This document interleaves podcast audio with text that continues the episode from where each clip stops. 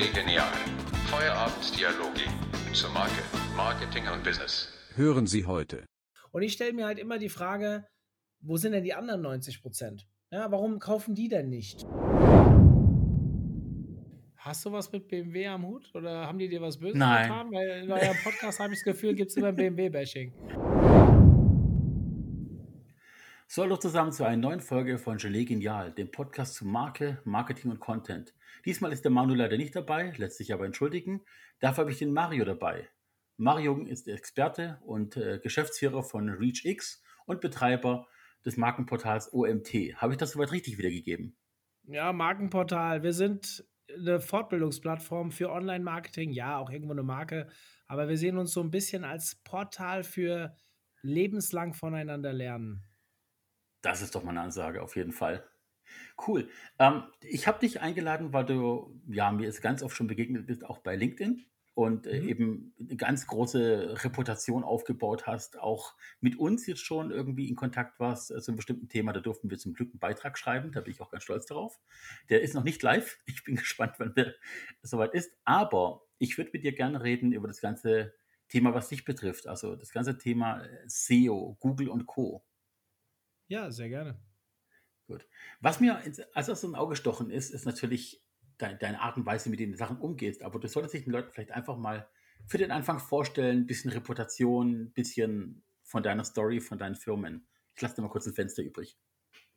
Ja, gerne. Also, ja, Mario Jung ist mein Name. Ich bin, ähm, was ich bin, wurde ja schon erzählt. Ich habe mich vor vielen, vielen Jahren das erste Mal selbstständig gemacht mit einem Startup im Sportbereich und kam so zu den ersten Berührungspunkten im Thema SEO. Habe 2009 dann eine SEO-Agentur gegründet und ja, irgendwann war mir das so, wie soll ich sagen, ein bisschen zu viel. Ich hatte nicht mehr Bock auf Kunden und äh, Kundengespräche in Form von Consulting, habe die Agentur operativ abgegeben und seit fünf Jahren mittlerweile darf ich wieder ein Startup betreuen und der Start, das Startup ist der OMT und im Endeffekt, ähm, ja, ich habe mein Ding da gefunden. Was soll ich sonst zu mir erzählen? Ich bin Fußballliebhaber. Ähm, EM ist jetzt vorbei. Ich muss sagen, ich war sehr positiv überrascht über das Niveau. Das war die letzten Turniere nicht so schön, fand ich. Und ähm, habe mich nur ein bisschen geärgert, dass die Deutschen so früh ausgeschieden sind. Ansonsten das Fußballerherz aktuell sehr glücklich. Und wer mit mir Bock hat, über Fußball zu reden, kann mich natürlich auch jederzeit anschreiben. Weiß nicht, was ich sonst noch zu mir erzählen soll. Ich glaube, das reicht. Fußball ist schon mal ein sehr gutes Thema. Wir haben von den weiblichen äh, Hörern des Podcasts ganz oft schon Schelte bekommen, dass wir in jede Folge Fußball unterbringen. Ähm, Ei, ei, ei. du triffst genau den Ton gerade. Äh, ich bin auch totaler Fußballfan. Also ich muss auch sagen, die EM war jetzt für uns nicht gerade ein Glanzpunkt, aber du hast es kommen sehen. Also es gab ja nur ein gutes Spiel und du hast es einfach kommen sehen. Und ich finde, wir hätten noch nicht verdient gewonnen zum jetzigen Zeitpunkt. Hm, Ja, lassen wir mal so stehen. Ich frage einfach mal frei drauf los. Für wen schlägt denn dein Herz, wenn es nicht die, Bund die Bundesrepublik ist? Das ist eine ganz spannende Frage, wo ich immer, also ich, ich wohne ja in der Nähe von Frankfurt und man könnte jetzt denken, ich wäre Eintracht-Fan. Jein, also ich bin Sympathisant. Ich habe selbst mal in dem Verein gespielt und seitdem kann ich kein richtiger Fan mehr sein. Da lief einiges falsch.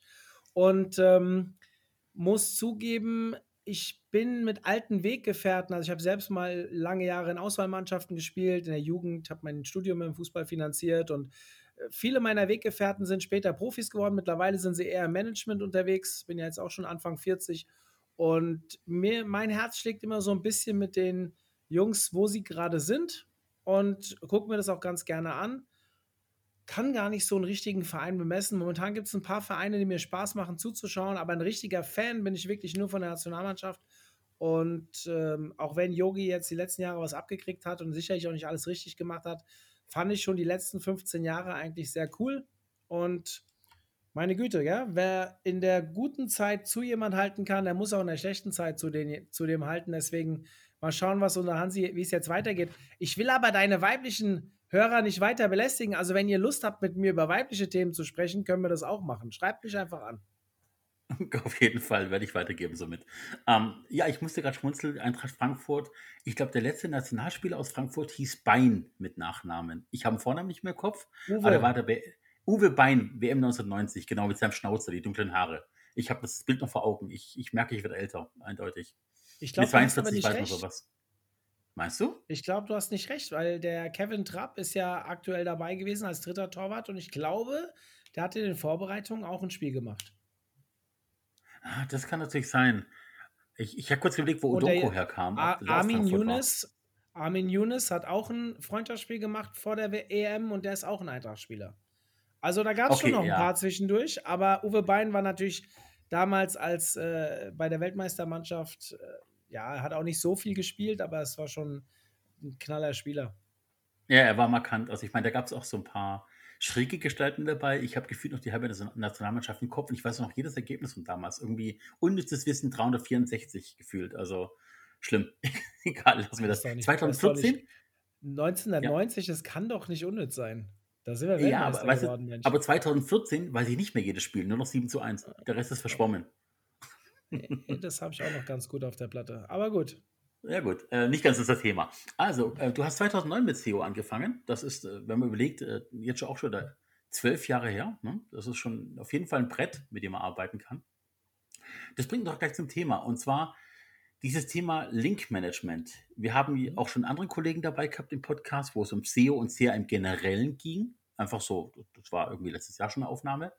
Aber ich würde speziell mit dir mal gerne drüber reden, dass dieses Thema Link-Management, externe Links, die auf etwas leiten, die- die- dieses ganze Anreichern der Plattform, dass sie bei Google interessanter wird, dieses sichtbare Werden durch Link-Management, wie baut ihr sowas auf generell?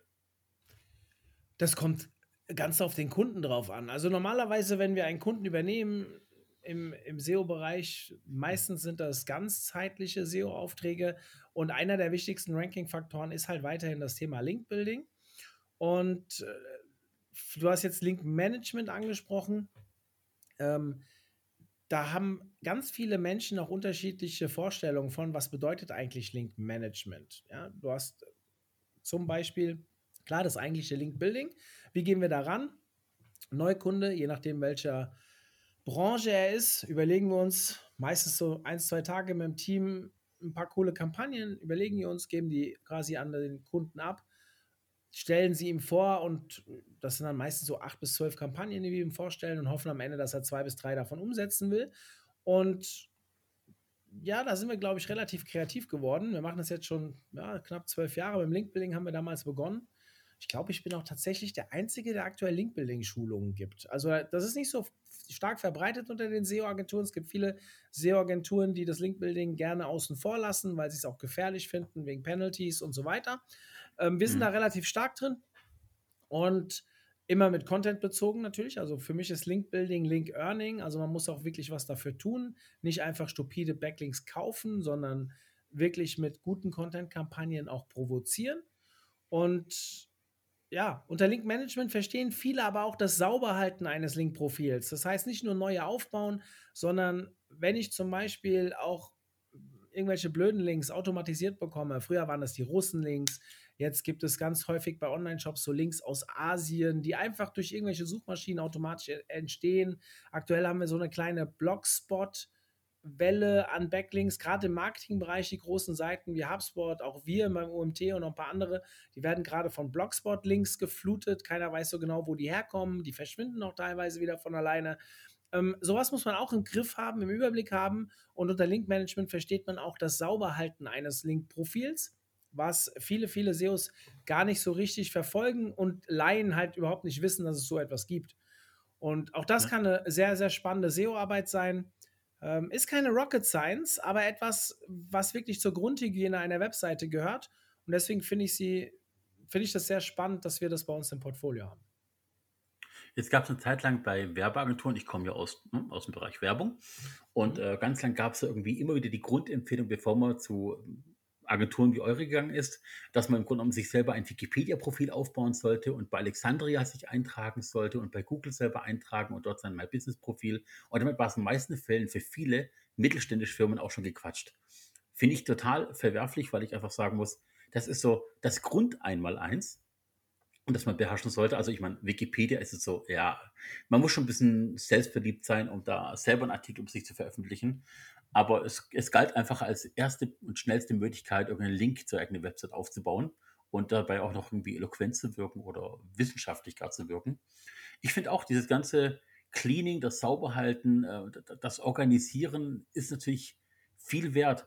Gibt es prinzipiell, wenn ich jetzt sage, ihr habt ein Unternehmen aus dem Metallbereich, nennen wir es mal weiterverarbeitende Industrie, äh, Bohranlagenhersteller zum Beispiel, was wäre so, ihr habt ja bestimmt irgendwie auch so Steps, wo ihr sagt, das ist so Step 1, Step 2, Step 3, bevor ihr zum Kunden geht mit Ergebnissen. Nehme ich mal mit auf die Reise.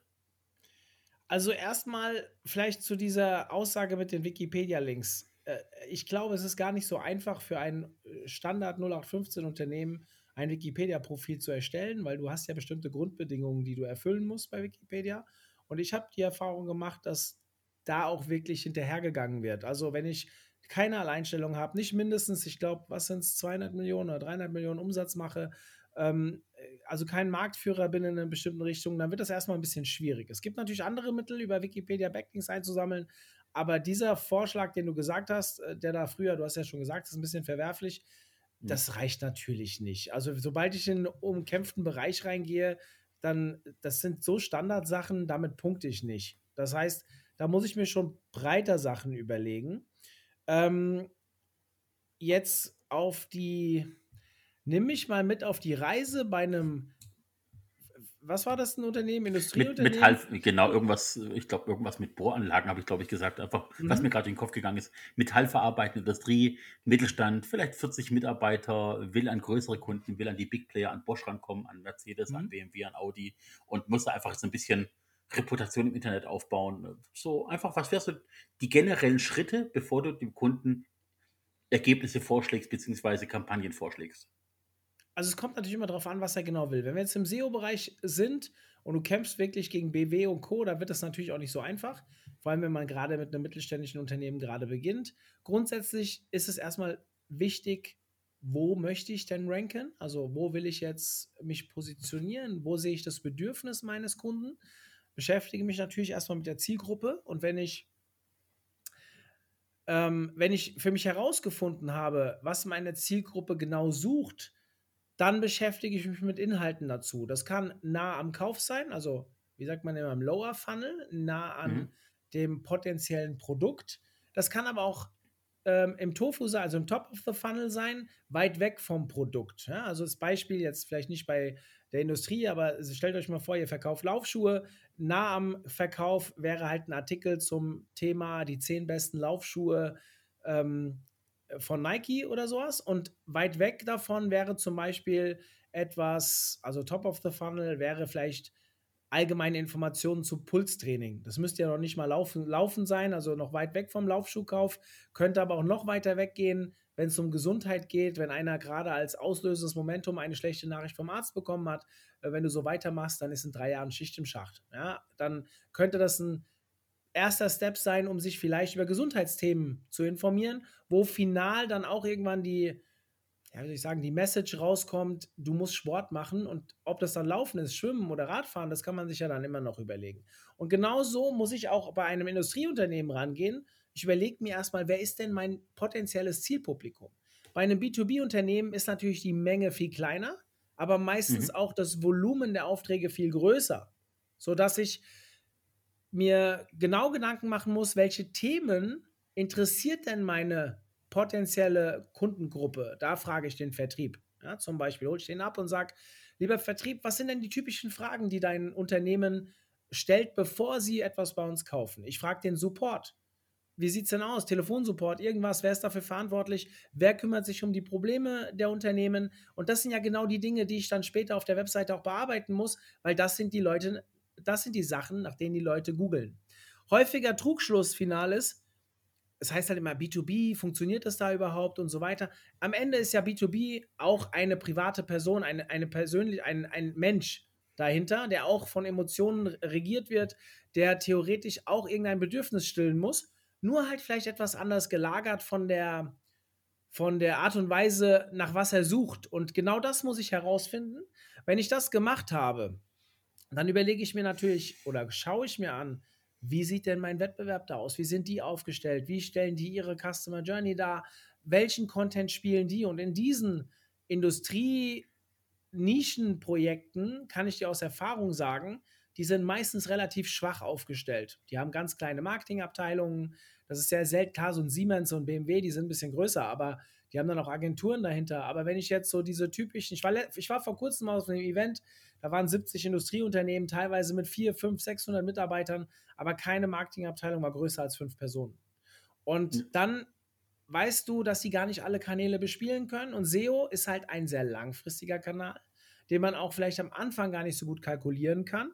Und ja, und da investieren halt viele nicht rein, weil sie halt diese Langfristigkeit nicht erkennen, wenn sie das nicht schon mal irgendwo durchgespielt haben. Und das versuche ich denen zu offenbaren. Was für Schritte muss man da gehen? Meistens bringt man leider auch noch viel Arbeit, das heißt, man muss viel Content produzieren. Ist die Frage, ob man ihn selbst produzieren kann. Braucht man das Unternehmen dazu? Je spezieller die Dienstleistung, desto eher brauche ich das Unternehmen, auch mit ähm, Unterstützung in Bezug auf die fachlichen Inhalte.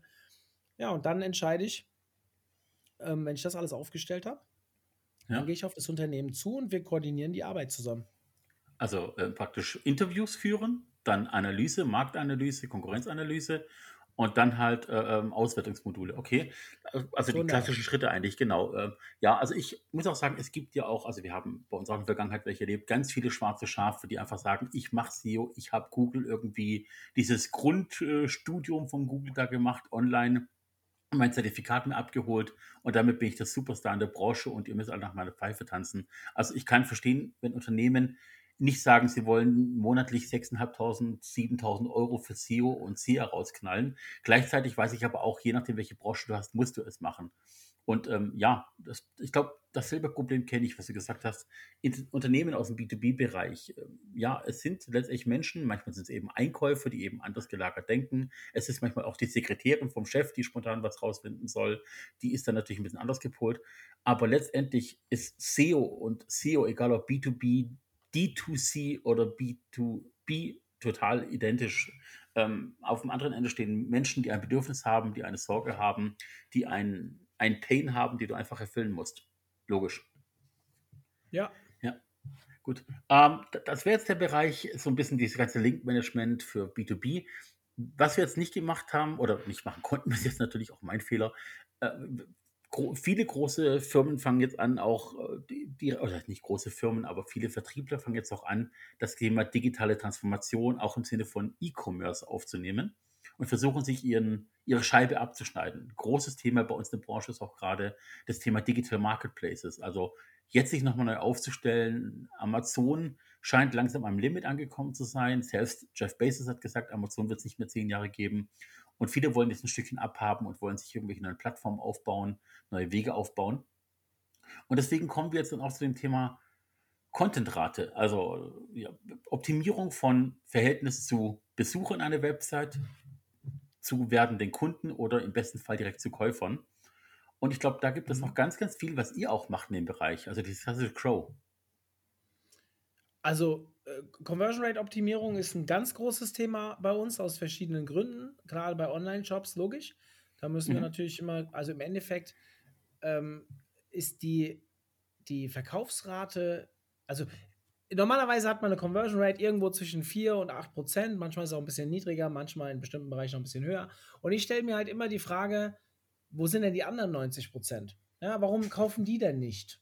Und da stelle ich natürlich dann diverse Hypothesen auf, die man dann auch testen kann und versuche so äh, perspektivisch die Conversion Rate nach oben zu bringen. A, weil ich direkt, wenn ich schon Traffic habe, direkten Umsatz machen will. Auf der anderen Seite ist das Thema Conversion Rate oder auch UX, also alles, was quasi das Leben des Users vereinfacht auf der Webseite, hoch SEO-relevant. Also seit ungefähr zwei, drei Jahren, na, ist jetzt schon eher drei Jahre, kann Google halt immer besser die Nutzerdaten eines Besuchers auch bewerten und auch in die Rankings mit einfließen lassen. Da wissen wir natürlich alle nicht 100% Bescheid, wie Google das macht, aber Google hat vor vielen, vielen Jahren mit dem Chrome-Browser ein mächtiges Werkzeug in den Markt ähm, gestellt, das uns hilft oder Google hilft, Nutzerdaten perfekt zu analysieren, zu bewerten, sodass wir es auch von unserem Wettbewerb nicht sehen können. Also klar, in Analytics sehen wir unsere Daten, ähm, ob es wirklich für Rankings herangezogen wird. Äh, Google bestreitet es, soweit ich weiß, aber ähm, Thema, die Daten, die sie in, im Chrome sammeln, die sind natürlich sehr, sehr wichtig. Und je besser die Performance auf meiner Webseite, je schneller die Leute zum Kauf kommen, dass sie auch kaufen, das sind alles messbare Werte, die Google natürlich auch sehr gut tracken kann mit all seinen Modulen. Und am Ende versucht Google ja seine Suche so auszurichten, dass der User zufrieden ist. Also, dass man Seiten findet, die A, den besten Inhalt zu einem Thema haben. Und wie misst das Google? Ähm, da komm ich, kommt mein B, dass sie die Shops, die natürlich schnell in eine Conversion reinkommen, also relativ einfach zu handeln sind für die User, natürlich auch bevorzugen. Es gibt große Seiten, Amazon hast du eben schon genannt, die gar nicht ja. so viel Wert auf SEO legen, sondern lieber, keine Ahnung, wie viele AB-Tests die nebeneinander machen, aber wenn du dir die Warenkörbe von, also de, de, den Checkout-Prozess von Amazon der letzten 15 Jahre jedes Jahr ein Screenshot nebeneinander legst, legst, siehst du, wie die sich jedes Jahr verbessern und wahrscheinlich durch ihre aber Tausenden von AB-Tests irgendwann herausfinden, dass die Performance immer besser wird. Warum nutzen denn viele in ihrem Shop Amazon Pay und so weiter? Weil der Checkout-Prozess einfach viel einfacher ist. Und das zahlt sich natürlich am Ende auch auf Rankings, auf alles andere aus.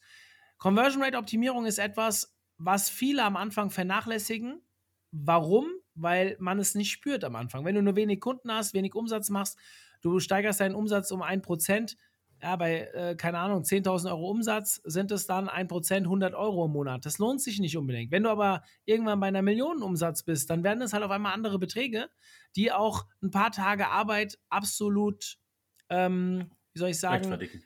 rechtfertigen. Und dann kannst du auf der anderen Seite natürlich auch sagen, okay, vielleicht lohnt sich das jetzt noch nicht, aber was passiert denn, wenn ich durch die Arbeit am Ende mehr Zulauf bekomme, sei es zum Beispiel bei Google, und langfristig ein Prozent an allem mehr verdiene, wenn ich damit schon früher angefangen habe? Also ja. da würde ich auf jeden Fall raten, sich auch frühzeitig mit zu beschäftigen. Jetzt triffst du den wunden Punkt. Google hat ja vor kurzem mehr oder weniger bekannt gegeben, dass sie bestimmte Analysen, die man selber machen kann, abschaffen werden. Unter dem Deckmantel für mehr Sicherheit für die Benutzer ist natürlich unter uns gesagt in gewisser Weise Blödsinn, weil Google will die Daten ja selber trotzdem auswerten und will da praktisch die Oberhand haben, will aber weniger Einblick gönnen andere Unternehmen. Du hast recht, Google ist ein Unternehmen, das im Kern sagt, der Kunde ist König. Der Kunde ist der Besucher auf Google, der was sucht und das soll das bestmögliche Ergebnis bekommen. Bloß wird uns in Zukunft ein, ein paar Steine in den Weg gelegt, um Analysen besser auswerten zu können. Also kommt es auf viel mehr Erfahrung an und viel mehr Beobachtung an. Ich denke, da, da sind wir uns, glaube ich, einig soweit. Was sind das denn für Sachen, die Google abschaltet? Google wird auch dieses, dieses Thema äh, Analytik, Statistik und Co. ein wenig einschränken und äh, praktisch dieses Erlauben von, von eigenen Datenmengen so ein bisschen beschränken. Wurde zumindest äh, in, in diesen, oh, wie heißt der? Schmidt heißt er, glaube ich, dieser deutsche äh, Mitarbeiter von Google, der immer auf Twitter so aktiv ist. Schmidt? Ja, Martin, Martin Schmidt? Nee, Müller. Müller, Müller, genau. Ja wird ja davon sich geben, dass sie jetzt äh, daran arbeiten, um den Kunden ein sichereres Surfen zu ermöglichen, bestimmte ähm, analytische Elemente, naja, sagen wir mal, abstrafen bis ignorieren werden, Seiten eventuell. Also die große nächste Welle nach responsive. Nachdem jetzt ja alles nur noch mobile responsive gewertet wird, ist eh Desktop ja raus in gewisser Weise. Aber es ist ja auch so, dass du ja viel mehr auf Erfahrung setzen musst, was die Analysen angeht. 100 Prozent. Also das, also John Müller heißt er, der John, John so was, quasi ja. im deutschen Bereich so ein bisschen äh, federführend für Google kommuniziert. Ähm, ging jetzt an mir vorbei, dass sie da Einschränkungen machen, muss ich ehrlich zugeben, wobei ich Analytics eh nicht so für mich heranziehe, sondern lieber mit der Search Console arbeite und meinen eigenen Tracking-Tools. Äh, also ich benutze noch ein paar mehrere Sachen, die halt äh, jetzt nicht direkt von Google sind, weil klar, PageSpeed Insights und Co., was mir ein paar Analysen gibt, ist gut, aber ist halt auch nicht das beste Tool, was es am Markt gibt. Mhm. Ähm, wenn es um also PageSpeed geht, arbeite ich lieber mit GT Metrics oder es gibt halt noch ein paar andere Tools, mit denen ich ganz gut äh, zurechtkomme. Deswegen ging das an mir vorbei, aber ja, Google macht ja andauernd etwas, um weniger Informationen rauszugeben. Und auch du hast eben was über Zertifikate mal kurz erzählt, wenn da irgendwelche Hobby-SEOs mit Zertifikaten um die Ecke kommen. Also für SEO gibt Google keine Zertifikate raus. Das ist für Google Ads, aber SEO ist nichts, was Google wirklich unterstützt. Es gibt ein Dokument, wo Google quasi so eine Einführung in die Suchmaschinenoptimierung gibt, wo es um, wo es um in, also um technische Themen geht auf einer Seite, was natürlich auch Google in die Karten spielt, wenn Seiten einfach zu crawlen sind und gut aufgestellt sind. Aber alles andere, da gibt es, glaube ich, noch so einen Grundkurs in irgendeinem Learning Center von Google, den habe ich mir nie angeguckt, für wirkliche Einsteiger, auf was man achten soll. Aber im Bereich SEO habe ich noch nie gehört, dass Google ein Zertifikat vergibt. Nein, das stimmt schon. Es sind diese AdWords-Zertifikate, die man machen kann. Äh, bloß die, es gehen kleine Menschen um die Häuser und äh, zeigen dieses AdWords-Zertifikat und kommunizieren, Ja, ja, dass okay. Hm. hinter AdWords eigentlich alle stecken. Das sind die schwarzen Schafe, von denen ich rede, die eigentlich nur einen Themenbereich abdecken, den einzigen, den du abdecken kannst mit dem Zertifikat, das du auch jährlich, glaube ich, erneuern musst, um den Badge nicht zu verlieren. Ähm, Ja, da gibt es aber halt eigentlich keine Ahnung haben. Aber ja. Ja, Ja. das stimmt, das stimmt schon. Also auf die Leute muss man natürlich aufpassen. Ähm, ich würde mir grundsätzlich immer Referenzen einholen und äh, wenn ich gerade wenn ich eine Agentur nicht kenne, machen halt die wenigsten. Aber wenn ich normal, ich schule sehr viele oder ich helfe sehr vielen Unternehmen auch Agenturen zu finden. Also wir haben ja beim OMT auch einen Ag- Agenturfinder und äh, wir bei der ReachX, wir nehmen natürlich auch gerne mal einen Auftrag an, aber es ist klar, manchmal haben wir auch keinen Platz und dann helfe ich den Unternehmen gerne, eine gute Agentur zu finden. Und grundsätzlich, wenn man eine Agentur nicht kennt, immer Referenzen anfordern, sich über die schlau machen und nicht auf das verlassen, was sie euch erzählen, weil niemand verkauft sich schlecht, sondern immer nur gut. Genau. Also ich, ich, ich persönlich gliede ja mich und mein Team viel früher an. Also dieses Thema, wenn es dann um die Werte geht, die ihr weiterverarbeitet, da sind wir dann schon wieder raus, weil ich einfach denke so, nee, da- dafür sind wir einfach die zu kreativen Menschen bei uns. Bei uns fängt es eigentlich viel, viel früher an, indem wir wirklich auf, auf Trends und Hotcharts setzen, um Mhm. eben, also Google Trends, wer das nicht kennt, ist praktisch eine, eine Plattform von Google oder ein weiteres Modul von Google, wo du praktisch innerhalb von Deutschland, regional, nach Jahreszeiten, europaweit, weltweit Schlagworte gegeneinander setzen kannst und schauen kannst, was performt am besten. Und da haben wir schon echt tolle Insights bekommen, die dann generell fürs Marketing sinnvoller waren. Und Hotjar ist ein Tool, das du auf äh, Seiten einpflegen kannst mit, also dir erzähle ich natürlich nicht, du kennst das, aber die Zuhörer vielleicht nicht. Hotjar ist ein Tool, das praktisch anonym Besucher deine Webseite aufnimmt, aber nicht die Kamera, sondern die Bewegung deiner Maus, wohin du klickst mit der Maus. Und das wird dann praktisch herangezogen, um die Optimierung einer Seite vorzunehmen. Also was ist beliebt auf der Seite, was wird am meisten geklickt, wo verweilen die Menschen auf welchem Text, weil es gilt das Muster, wenn du deine Maus irgendwo hinbewegst, liest du auch an der Stelle. Also deine, deine Maus ist dein Gefühl der Augenverlängerung. Und das für die Leute da draußen, da, damit arbeiten wir zum Beispiel. Und mit solchen Ergebnissen kann man dann auch zu Mario und seinen Jungs zum Beispiel gehen. Oder Ladies, Entschuldigung. Also Hotjar ist ein geiles Tool. Ihr müsst nur ein bisschen aufpassen, wenn ihr das zu lang online habt. Das schlägt krass auf die Performance und kann zu Mhm. SEO-Verschlechterungen führen. Oh ja. Aber ist von der Funktionalität her ein geniales Tool, nutzen wir auch sehr gerne. Ähm, ja, also gerade im Thema Conversion Rate Optimierung ist Hotjar wirklich sehr zu empfehlen. Ja, ich habe es im Vorfeld vor unserem Gespräch auch mal auf der Homepage gesehen und da gab es nämlich drei Schritte, wo es um Crow, um Crow ging.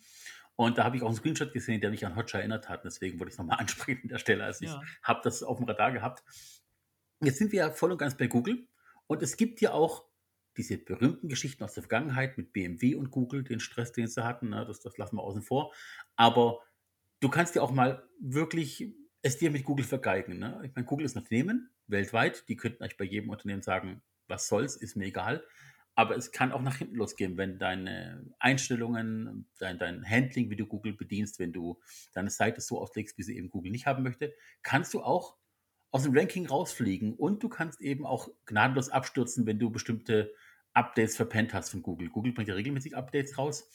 Da habt ihr auch äh, praktisch eine eigene Betreuung davon, habe ich entdeckt. Ja, haben wir. Aber erstmal eine andere Frage. Hast du was mit BMW am Hut oder haben die dir was Böses Nein. getan? Weil in eurem Podcast habe ich das Gefühl, gibt es immer BMW-Bashing. Nee, also ich persönlich, ähm, ich bin kein Mega-Fan von BMW. Ich finde aber prinzipiell, was die angefangen haben, seit sie Freude am Fahren haben, den Claim und diese ewige Battle mit Mercedes, genial. Also marketingmäßig genial.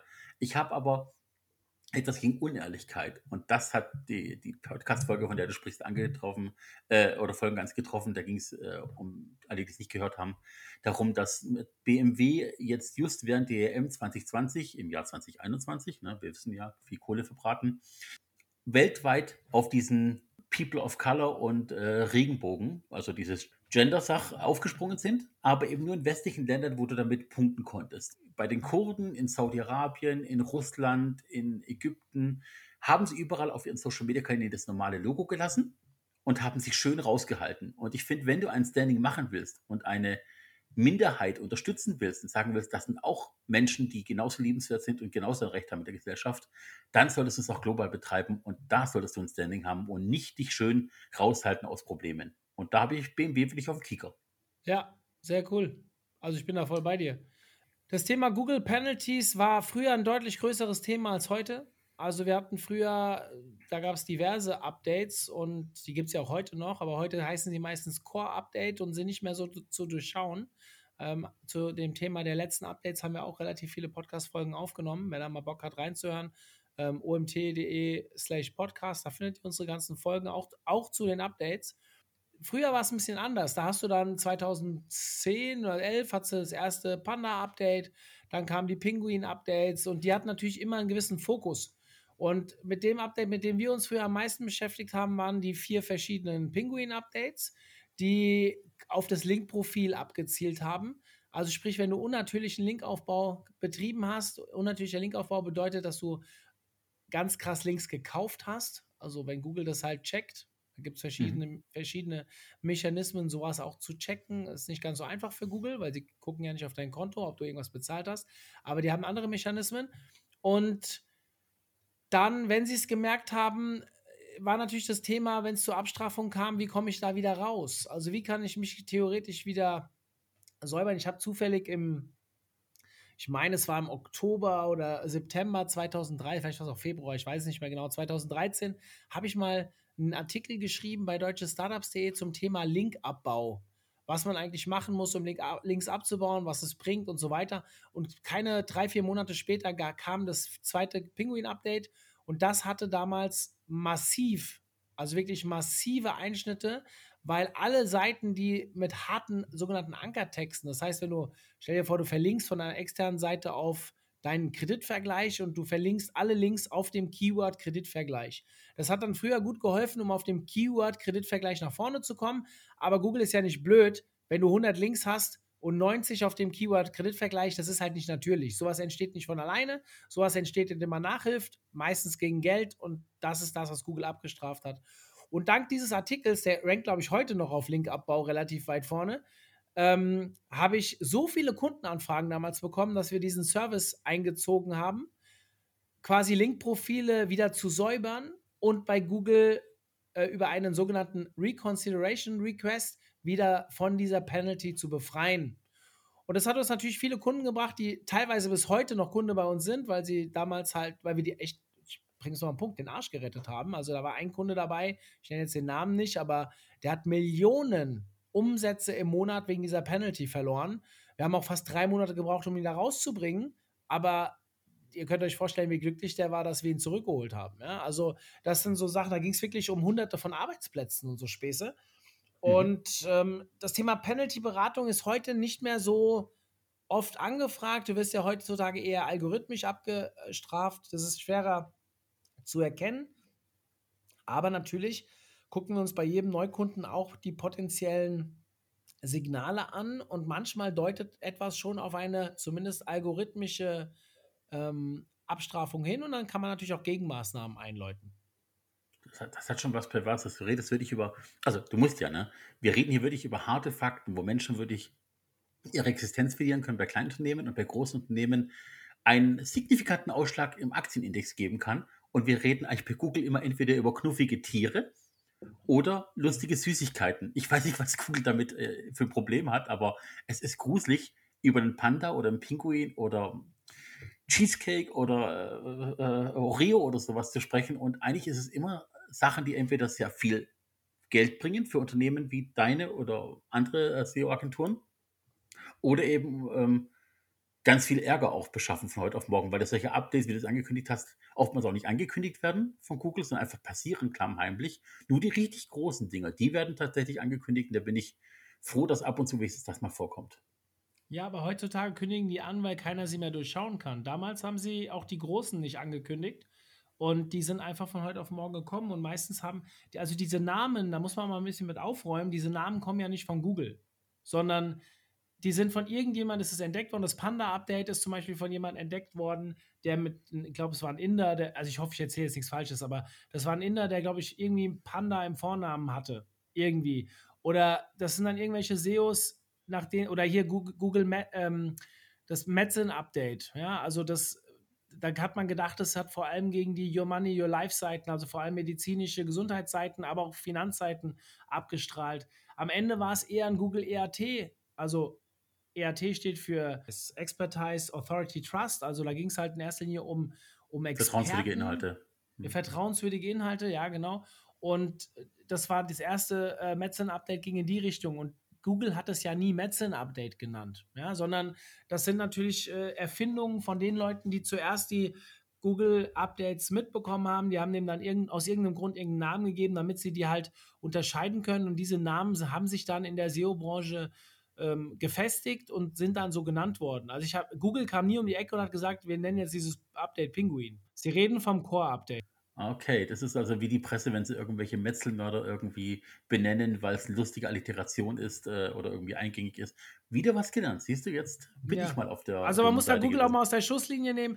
Und grundsätzlich, du hast recht, wenn so ein Aktienkurs natürlich ähm, da in die Bredouille kommt, dann ist das eine harte Sache. Da gibt es ja auch ein paar große Beispiele, die teilweise zwei, drei Jahre gebraucht haben, um aus so einer äh, Abstrafung rauszukommen, obwohl sie den Reconsideration Request gemacht haben. Aber Google hat es trotzdem nicht geschafft, sie algorithmisch wieder aufs alte Niveau zu heben, weil sie selbst noch ihre technischen Probleme hatten. Das ist natürlich massiv. Und wenn man überlegt, was für Einschnitte oder was für eine Macht so ein Unternehmen dann hat, ist das natürlich auch wirklich gefährlich. Aber man muss schon sagen, dass Google über die Jahre phänomenale Arbeit geleistet hat. Ein Suchalgorithmus, kreiert hat, der immer besser den User versteht. Und im Endeffekt hat Google ein Ziel, das beste Ergebnis für den User in seiner Suchintention zu liefern. Und das kriegen die von Jahr zu Jahr besser hin. Jetzt kann man auf der einen Seite motzen und natürlich die Datenkrake und so weiter verurteilen. Auf der anderen Seite war, glaube ich, jeder schon mal glücklich, wenn er was gesucht hat und halt auch das Richtige gefunden hat auf der anderen Seite. Also ich sehe immer so die beiden Medaillen des Ganzen, äh, die beiden Seiten der Medaille und bin dann immer so ein bisschen vorsichtig, bevor ich loslege, auch wenn mir Google auch schon sehr viele Zahnschmerzen deswegen verursacht hat. Mhm. Ich verstehe das voll und ganz. Also ich muss auch sagen, ich äh, nutze Chrome. Ähm, ich kenne Firmen, die komplett in der Google Suite äh, gefangen sind inzwischen, weil sie einfach alles drin machen, äh, die alles andere abgeschafft haben. Egal ob jetzt äh, Presentation, also Slides äh, oder, oder die, den Word-Klon. Sie arbeiten komplett damit. Und ich, es gibt ja genügend andere Suchmaschinen. Es ist nicht so, dass Google die einzigen werden. Ne? Sie sind die größten und die einzigen. Es gibt welche, die komplett auf grün setzen und das Thema Öko mit sich mitbringen. Ähm, in anderen Ländern gibt es auch anteilig Suchmaschinen, die nah dran sind an Google, aber nur in bestimmten Ländern. Aber Google hat es auf grandiose Art und Weise verstanden, das komplette Portfolio abzubilden. Also Produkte kostenlos rauszugeben, die die Menschen nutzen weltweit. Sei es das Android-Betriebssystem, sei es der Chrome-Browser, sei es eben auch der, der, wie heißt dieser Lautsprecher von Google? Äh, Pod, glaube ich, ne? HomePod, kann das sein? Irgendwie sowas? Äh, Home, Google Home, glaube ich. Ja, irgendwie sowas. Also ich weiß nicht, ich bin, ich bin Alexa-Nutzer. Wie auch, der sagt nicht zu laut, sonst reagiert meine sofort wieder. Ich bin kurz davor, sie aller Star Trek einfach Computer zu nennen, damit es Ruhe gibt. Weil meine Tochter heißt Pauline Alexa. Das macht schwierig für mich. das ist äh, dumm gelaufen. Gut, pass auf. Ich, wir sollten zum Ende kommen. Ich weiß, du hast noch einen Nachfolgetermin. Eine Sache möchte ich noch machen und zwar, ich bin total begeistert von euren OMT-Veranstaltungen. Ich konnte noch nicht dazukommen. Ich werde es dieses Jahr versuchen. Es gibt doch keine Garantie, dass wir es schaffen. Aber ich möchte, dass du dir bitte kurz die Zeit nimmst, den Leuten zu erklären, was die Live-Events von OMT bedeuten und was sie erwarten können dieses Jahr. Also wir haben ja eine Menge Live-Events. Ich nehme an, du zielst ein bisschen auf unsere große Konferenz ab. Ja. Groß ja. in Anführungszeichen. Unsere große Konferenz, die die meiste, ähm, wie soll ich sagen, Wahrnehmung nach außen hat, ist eigentlich gar nicht unser größtes Event. Das ist nur das mit dem größten Tamtam. -Tam. Wir haben einmal im Jahr meistens der erste Freitag im September. Ähm, eine Konferenz in Wiesbaden mit drei Tracks, kommen 400, 500 Leute zusammen. Und ähm, wir haben den ganzen Tag zusammen. Es geht wirklich morgens um kurz nach acht los, geht bis abends mit Afterparty und Co. Äh, ist wirklich ein geiler Tag, wo eine starke Community zusammenkommt. Wir haben ja mittlerweile, ich glaube, 15.000 Clubmitglieder oder sind sogar schon 17.000. Ähm, ist nicht unser größtes Event. Wir haben ja noch Webinare, Podcasts und was wir alles so machen. Und wir haben auch Seminare, wir haben Online-Club-Treffen.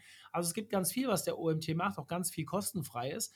Aber das Event ist deswegen so cool, weil wir die Speaker, die sich dort zusammenfinden, durch die Ticket kaufenden Teilnehmer zusammengestellt wird. Und das macht, glaube ich, keine andere Konferenz so. Bedeutet, bei uns bewerben sich die Speaker und wir haben am Ende 21 Plätze, die wir rausgeben. Und die, die ein Ticket gekauft haben bis zum 31.05., dürfen entscheiden, wer einen Platz kriegt. Und wer die meisten Stimmen kriegt, darf dann dabei sein. Und deswegen haben wir jedes Jahr ein ziemlich am Publikum orientiertes Speaker-Portfolio. Dazu kommt dann noch eine Keynote und eine große Website-Klinik mit acht Experten, die wir dann stellen. Das, äh, da geben wir dann vor, was das ist. Aber diese 21 Hauptvorträge, die macht halt bei uns das Publikum, die Community. Und ja, ist kostentechnisch überschaubar. Also je nachdem, wie früh man bucht. Aktuell kosten die Tickets, glaube ich, 399 Euro. Für so einen ganzen Tag voller Input ist das eigentlich absolut, also wir sind am unteren äh, Rahmen von den großen Online-Marketing-Konferenzen. Allerdings, wenn ihr auf den letzten Drücker kauft und die ersten 300 schon wechseln, dann kann es auch bis 5,99 gehen. Also das ist so ein bisschen gestaffelt und die Leute, die uns früh vertrauen, am Anfang des Jahres, bevor die Timetable vielleicht online ist, die können natürlich sehr günstige Tickets kaufen und dann, wenn sie online ist und die meisten kaufen wollen, dann wird es halt ein bisschen teurer. Aber grundsätzlich ist, glaube ich, jeder Euro, ist es jeden Euro wert, zumindest das das, was uns unsere Teilnehmer auch zurückspielen, weil wir halt extrem viel Liebe in dieses Event stecken. Und wir wollen dieses Jahr stattfinden. Ich, ich bin frei raus, bis der Podcast hier online geht. Wir gehen ja wahrscheinlich noch ein paar Tage. Ähm, wir zackern noch ein bisschen rum im Gesundheitsamt, ob wir das in der Größe machen dürfen, wie wir das wollen. Aktuell sind Events bis 250 Personen freigegeben. Allerdings haben wir noch ein bisschen mit den Hygienemaßnahmen, müssen wir noch mit denen diskutieren. Und es kann auch sein, dass wir es nach dem Zeitpunkt legen müssen, wenn alle Menschen ein Impfangebot bekommen haben, weil dann die Verantwortung an die Teilnehmer abgegeben wird seitens Regierung, so wurde es uns gesagt vom Gesundheitsamt. Heißt, es steht gerade zur Debatte, ob wir vielleicht auf Oktober oder November schieben. Ihr könnt aber jetzt schon ein Ticket kaufen. 3.9. ist der aktuelle Termin.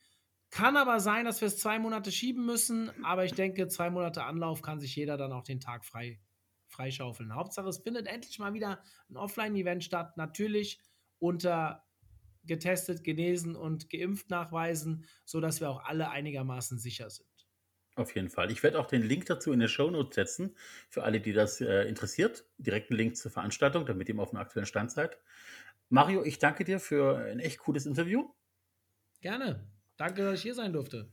Für alle anderen da draußen, ähm, wenn ihr Kontakt sucht zu uns, gelegenial.b2-bee.de, also gelegenial.b2b.de. Vielleicht habt ihr selber ein Thema, vielleicht habt ihr Fragen, vielleicht habt ihr Anmerkungen, was wir besser machen können.